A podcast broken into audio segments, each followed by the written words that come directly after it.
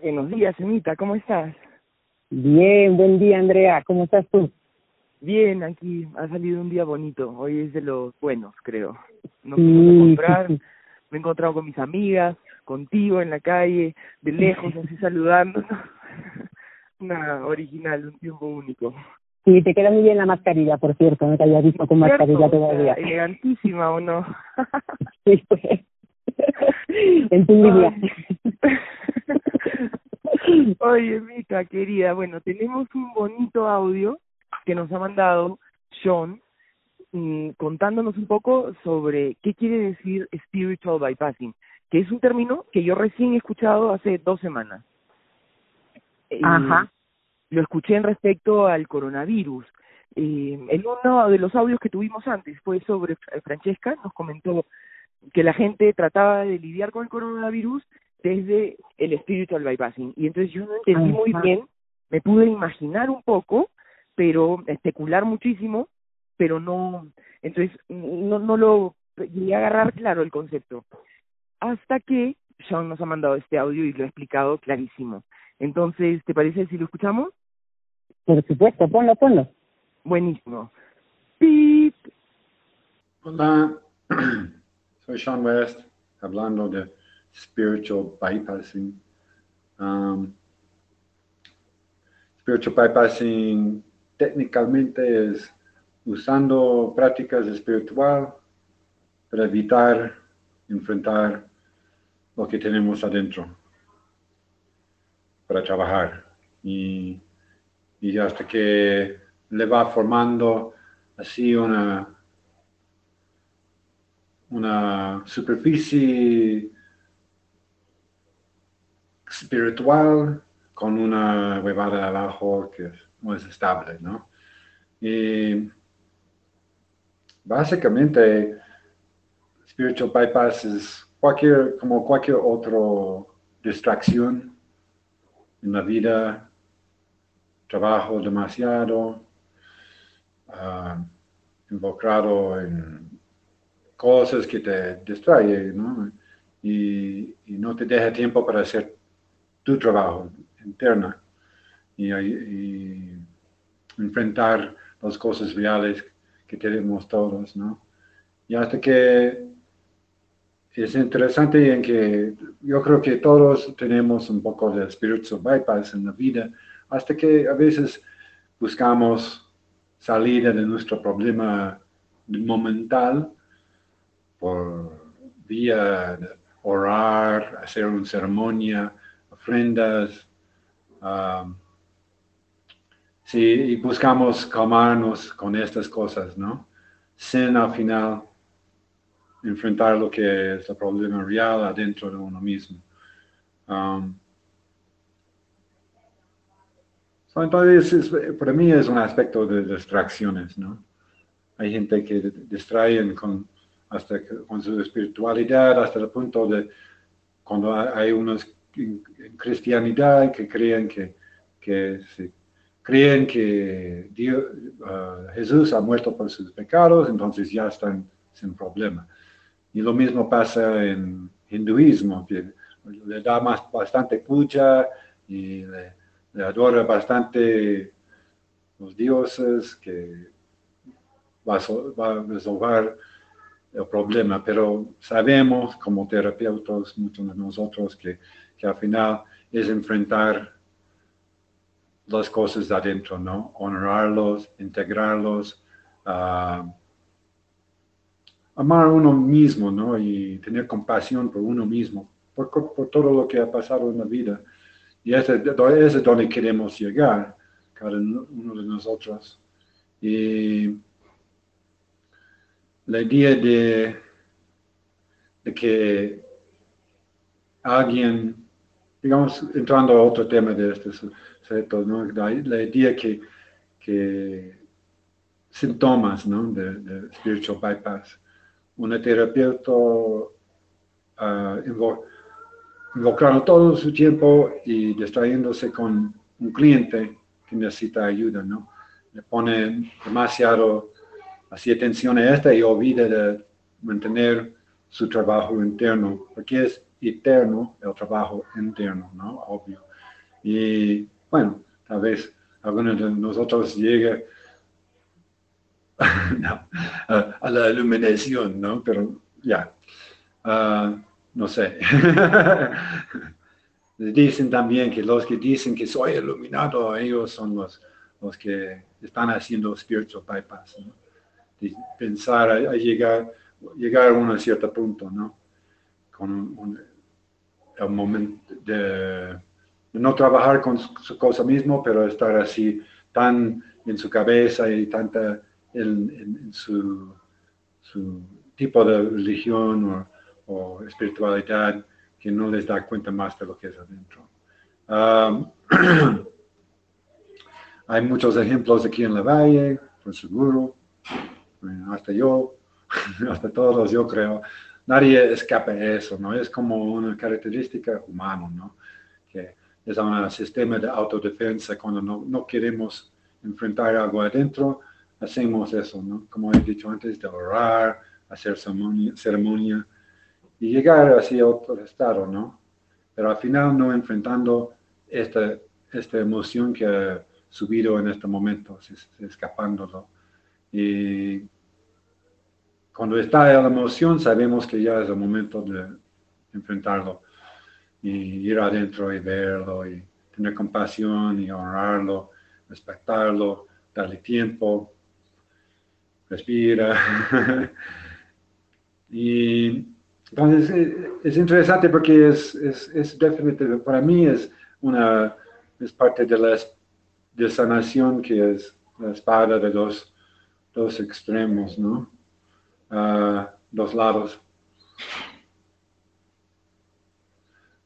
Yo creo que como terapeutas, como sana, buscando, gente buscando hacer sanación, lo, lo, lo, primordial es estar siempre trabajando tus problemas mismos cuando se llegan, enfrentarlos, integrarlos, trabajarlos y siempre nunca llegas a, a la misma tiempo mostrando a otra gente hacer lo mismo, ¿no?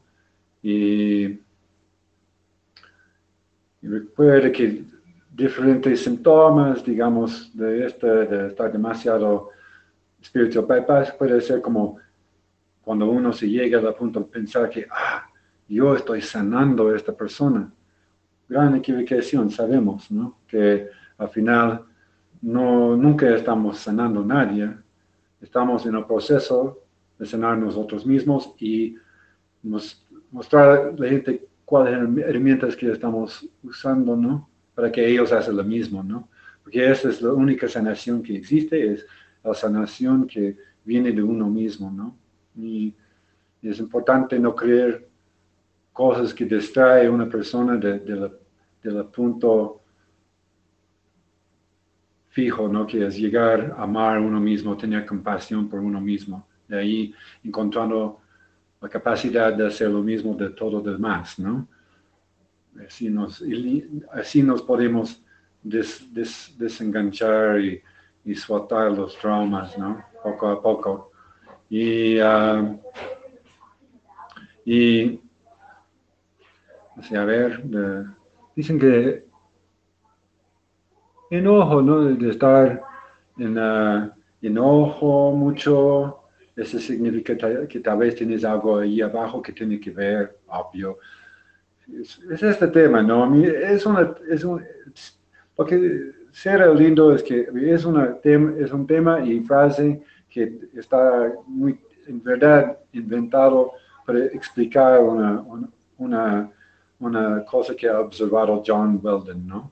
Una psicoterapeuta transpersonal, ¿no? Que él ha notado que había gente viniendo a él, que estaban en su práctica por 40 años, era un monje o un maestro de algo o eso, que al final eh, no ha llegado realmente a seguir ah, buscando en ellos mismos, ¿no? que han, han, invocado completamente con algo externo del espiritualismo, ¿no? Espiritualismo. para mí, espiritualismo es siempre estar buscando adentro de uno mismo y enfrentando cada, cada cosa que uno hace, ¿no?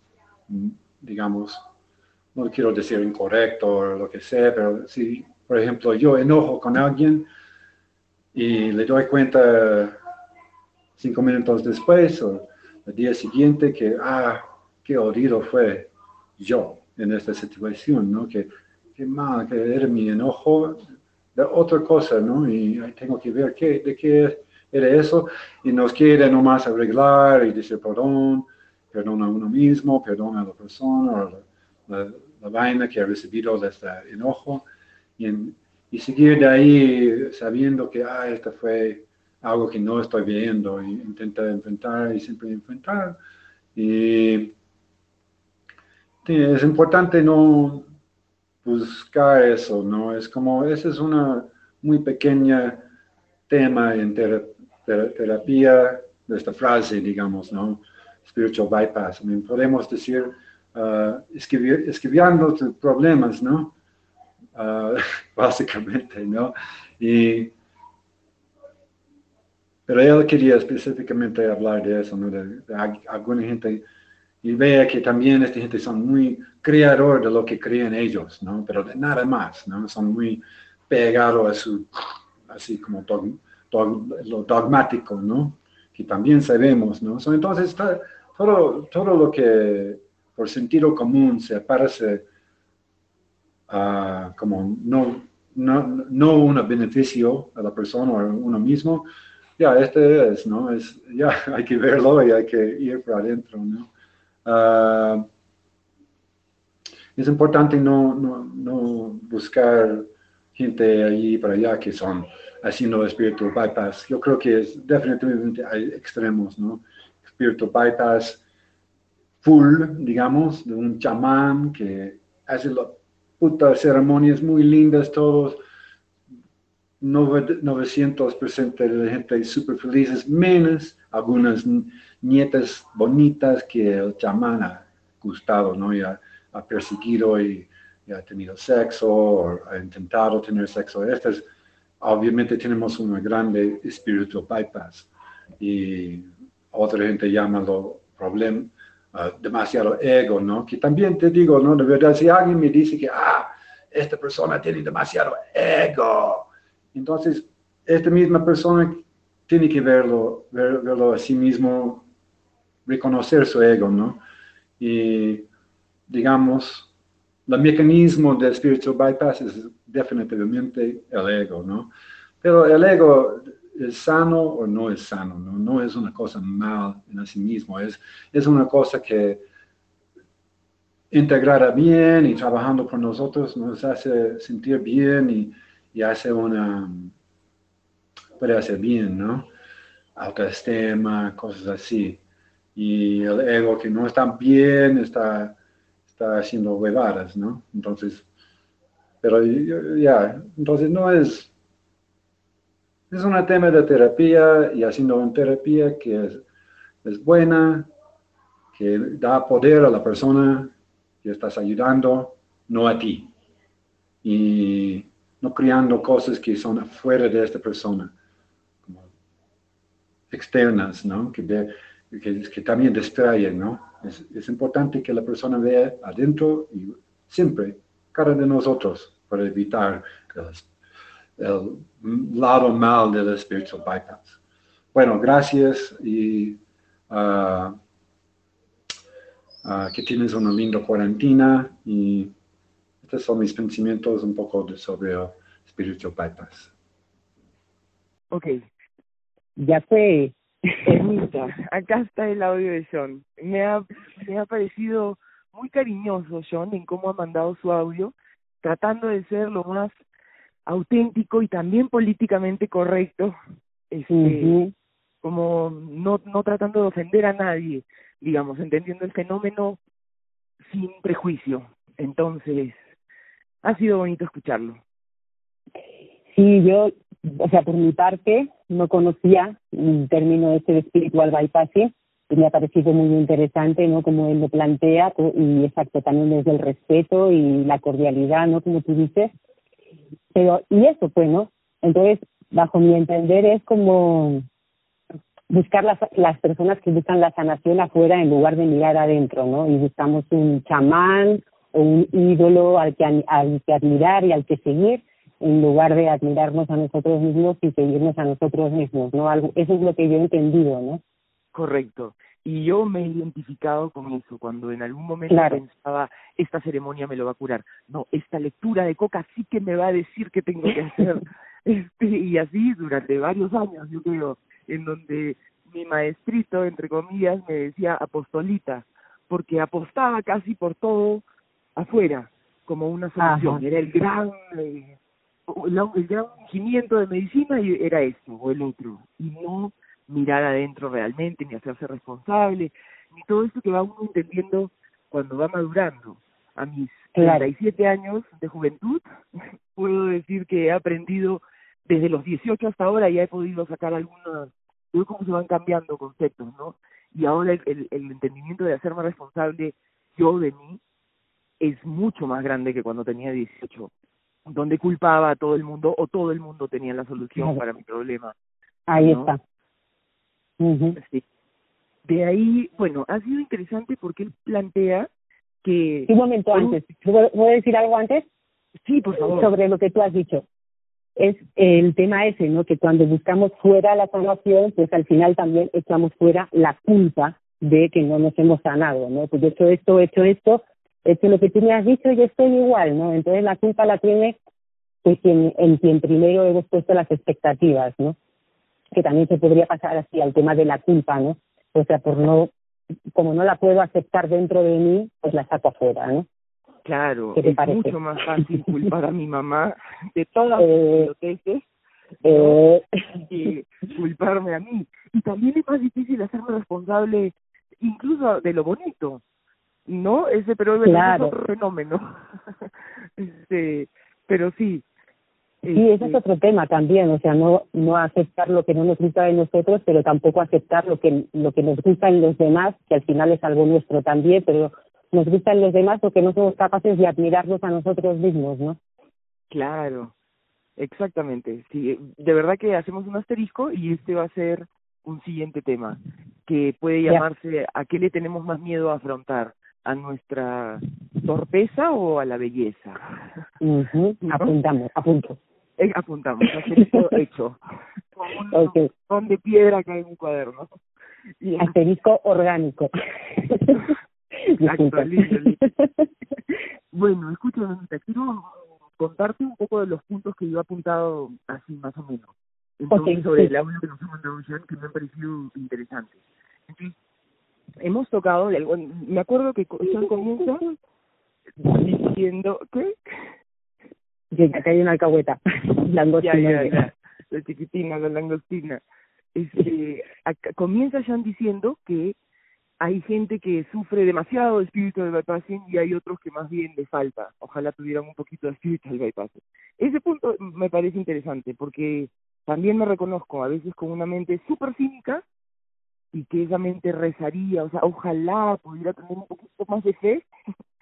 Y a veces hay algún tipo de mente en que tienes tanta fe que de nuevo no no no te haces cargo de lo que está en tu poder no este y este espíritu lo bypassing como un tipo de distracción no donde de nuevo lo hemos dicho muy informalmente al principio en esta conversación donde vas a un chamán para que te cure donde un psicoterapeuta o lo que sea y no te haces cargo de si tú haces deporte o de tu alimentación o etcétera ¿no? Claro. Y ha hablado, por ejemplo, de cosas que me gustó que tocar estos dos puntos del cristianismo. Sorry que estoy un segundo con el monólogo, pero mira, Lo, del cristianismo y el hinduismo, es verdad, yo no lo había visto. O sea, el cristianismo, que Jesús muera en la cruz por mis pecados, ¿no? Y él lo soluciona.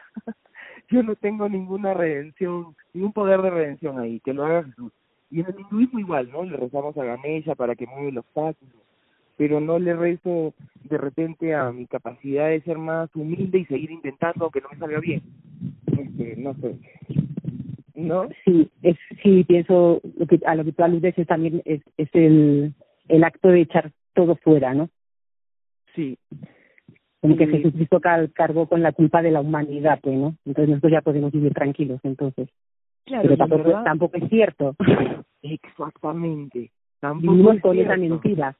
Claro, pues. Claro, porque yo, si lo menos espiritual que puede haber en verdad es no hacerme cargo de mi oscuridad, y lo más espiritual que puede haber es poder amar una oscuridad incluso, ¿no? Claro. O sea, el Jesucito que decía pon la otra mejilla, etcétera, él que supuestamente amaba a todos los seres, un ejemplo, ¿no? Este, pero entonces nos quitamos la posibilidad de realmente ser espirituales, de realmente aceptarnos a nosotros mismos, tenernos compasión, si es que solo vemos el arco iris, ¿no?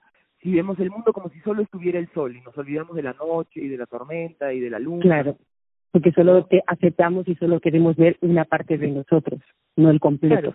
O del mundo, ¿no? Solo vemos lo bonito. Entonces, no me comprometo con nada que no sea lo bonito. eh, y sí, pues eso quita posibilidades de espiritualidad. Un segundo voy a callar a mi perro. ya. bueno, esta es parte de la vida. De ahí, este, ¿qué más ha, ha contado me ha parecido, me ha parecido interesante? Sí, sobre los terapeutas, ¿no? También, que creen que pueden curar, por ejemplo. A ver, esa parte me pareció interesante. Claro. ¿Alguien cura? ¿Alguien realmente lo sana? No. Yo, desde mi criterio, creo que no. Creo que alguien te puede mostrar algo que él ha visto. Te puede, o sea, te puede mostrar, te puede ayudar a que tú lo veas. Y ya está, simplemente. Pero el verlo depende de tipo, ¿no? Te puede compartir claro, algo que él ha vivido. Exacto. Si ese terapeuta tú le estás consultando algo que él ha llegado hasta ahí, te puede mostrar un camino para que tú llegues también hasta ahí. Pero el trabajo y todo lo demás depende de ti. Y otra cosa que el terapeuta no haya llegado a alcanzar no te va a poder ayudar tampoco, no sé, yo lo siento como así, no, no se puede llevar a nadie a un lugar donde tú no has estado antes. Entonces yo creo que la, incluso. Exacto, creo que la en la psicoterapia y todo esto es lo mismo, ¿no? Si yo no he conseguido eh, resolver tal conflicto con mi madre y alguien viene a consultarme ese conflicto, a lo mejor lo resolvemos al toque entre los dos, ¿no? Porque es una cosa que tenemos los dos, pero yo no le voy a poder llevar como maestro hasta un punto, digamos, ¿no? Sin embargo, si he llegado, sí. Y también pienso, por ejemplo, ¿qué quiere decir el fin de una buena terapia? Entonces, si yo entro a una constelación familiar o a una eh, ceremonia de ayahuasca y de pronto eh, entro en contacto con un chongazo que tengo adentro, un desorden, una cosa que no había visto, etcétera una distorsión, como queramos llamarle, una pedazo de enfermedad. Y viene el terapeuta y me hace, tú eres un, cantito, un icarito, y me lo quita. ¿Eso es la mejor terapia a la que yo podría haber ido? ¿O en verdad solo se ha quitado la punta del iceberg y el síntoma en ese momento, pero la causa continúa ahí? Este, ¿no? Entonces, si, si alguien se está pasando de vueltas en una ceremonia de ayahuasca y vomitando, y viene el terapeuta y con un toque en la frente le quita todo, no le está también quitando las herramientas para que él trabaje lo que tenía que trabajar. Entonces, cuestiono qué cosa es el fin de una buena terapia. Entiendo. Mm. Mm. No sé qué decirte. de repente alguien que te ayuda a entrar en contacto contigo mismo y que levanta en ti las herramientas para que tú lo trabajes. Ajá, claro. Es que claro, yo no sé el chamán haciendo eso hasta qué punto llega la persona que lo recibe, ¿sabes? Y aunque llegara, imagínate que sí llega y sí hace que la persona pase de llantos y de rodar en el piso a estar quieta y tranquila, muda, pum, en paz, respirando. sea, la cuestión es si después ha resuelto o simplemente ha, ha cortado ahí y como ya lo, o sea, lo ha vuelto a guardar ahí en el cajoncito donde estaba y ya se siente bien, ¿no? O, si, o lo ha visto y lo ha pasado. No sé, dependería de eso, supongo, ¿no?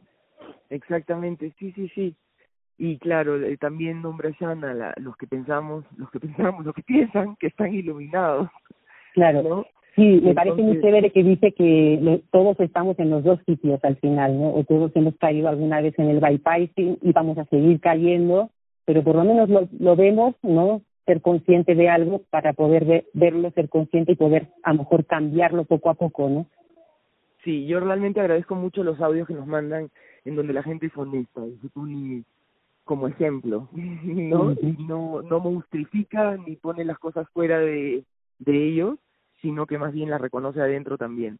Entonces, muchas gracias, Sandra, bien bonito. Sí, gracias, un abrazo muy fuerte.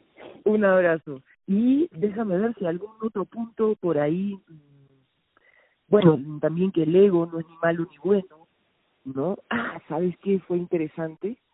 Que cuando vemos algo afuera, como esa persona tiene mucho ego, es porque también tenemos que reconocer que lo tenemos adentro. Si no, como premisa no podríamos mirarlo, ¿no es cierto? Discúlpeme, por favor, un momento. Que, que somos como espejos, que cuando alguien ve mucho ego, por ejemplo, en otra persona, es porque la tiene, lo tiene adentro también. Sí, claro, de alguna forma lo tiene. No podemos, bueno, lo que yo creo es que no podemos ver nada que no está dentro nuestro, ¿no? Entonces, depende también de lo que te molesta o lo que o lo que te causa, ¿no?